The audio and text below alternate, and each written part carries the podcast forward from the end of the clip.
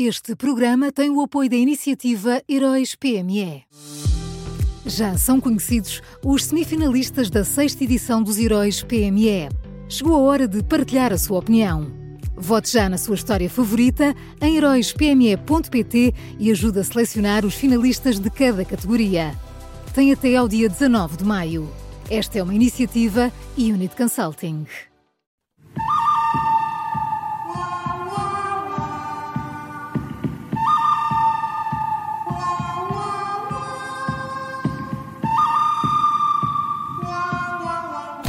Pronto para uma nova edição do Bom, o Mau e o Vilão da Rádio Observador. Bom dia, Miguel Pinheiro. Bom dia. Bom dia. Quem é o bom de hoje? Bom dia. Bom dia. Olha, o bom de hoje é o PSD, uh, que ontem teve uma iluminação. Uh, como se sabe, no fim de novembro, o PSD uh, eh, enviou 12 perguntas ao Primeiro-Ministro sobre o seu papel no caso Isabel dos Santos Eurobic e no caso Banif. António Costa esteve a meditar, depois meditou mais um bocadinho, depois pediu tempo para meditar ainda mais, porque António Costa é um homem que não gosta de fazer as coisas em cima do joelho, e depois esta semana finalmente enviou as respostas.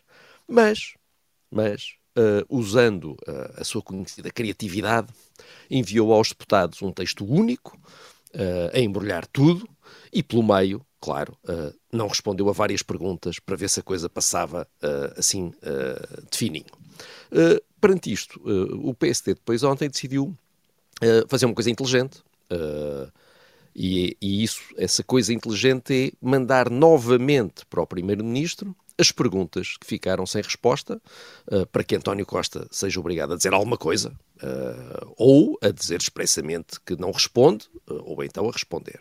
E ao fazer isto, o PSD expõe a artimanha do Primeiro-Ministro e, ao mesmo tempo, obriga-o a, a explicar-se publicamente e vai ser muito interessante perceber o que é que António Costa faz agora. É, e vamos ter que esperar muito por isso, porque se cada ciclo dura três meses, mais ou menos, é? entre as perguntas e as respostas, eu Bom, acho que lá para 2037 nós vamos chegar a uma conclusão. Eu não tenho pressa. Estou aqui sentadinho, Estamos Tem coisas sentados. para ir fazendo e pronto. E quando vier, virá. Muito bem. O bom é o PSD e quem é o mau? Olha, por falar em ter tempo, uh, o mau são os nossos tribunais. Uh, ontem foi adiada a leitura da sentença do processo Etopeira. Uh, não é só foi adiada, é foi adiada novamente. É? E, e, e, também não é foi adiada novamente, é foi adiada pela quarta vez. Quarta vez. A 4 de novembro de 2022, a leitura da sentença foi adiada pela primeira vez. Depois, a 9 de janeiro deste ano, a leitura da sentença foi adiada porque o coletivo de juízes precisava de fazer mais deliberações. Depois, a 23 de janeiro, a leitura da sentença foi adiada porque não houve disponibilidade de um dos mandatários. E ontem, 25 de janeiro, a leitura da sentença foi adiada por causa da greve dos funcionários judiciais. Uh, nós já sabemos que depois pode haver recursos, não é? Claro. Mas esta fase do caso podia estar encerrada há três meses.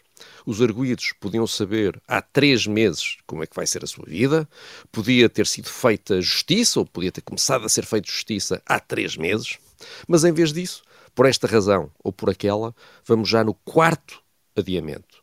Uh, isto não é normal e a nossa justiça devia perceber que isto não é normal e, e e eu sei lá.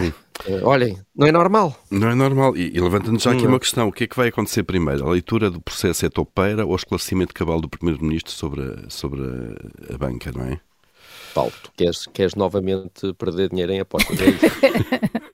É Não, tá, já estavas com saudades. Não aposto mais contigo, Miguel. Isso não. Eu, aprendo, eu aprendo com os erros. Eu aprendo com os erros.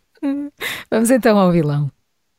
Olha, o, o vilão é a TAP. Hum. Nós ontem ficámos a saber que, para evitar uma greve que custaria 48 milhões de euros à companhia, a TAP deu 8 milhões de euros aos tripulantes uh, e prometeu-lhes ainda um bónus caso haja um acordo de empresa até ao final do ano, portanto 8 milhões de, de euros, dois altares palco uh, e, e, e, nós estamos num ponto em que os contribuintes portugueses têm que decidir se preferem perder 48 milhões ou pagar 8 milhões. Agora, de uma forma ou de outra, os contribuintes portugueses vão ter que dizer adeus a muitos milhões.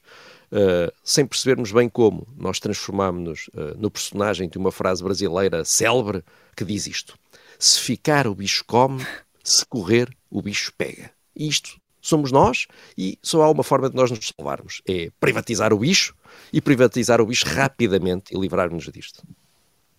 Vamos então ao resumo. Bom desta quinta-feira é o PSD, o mal são os nossos tribunais e o vilão é a TAP. Foram estas as escolhas do Miguel Pinheiro.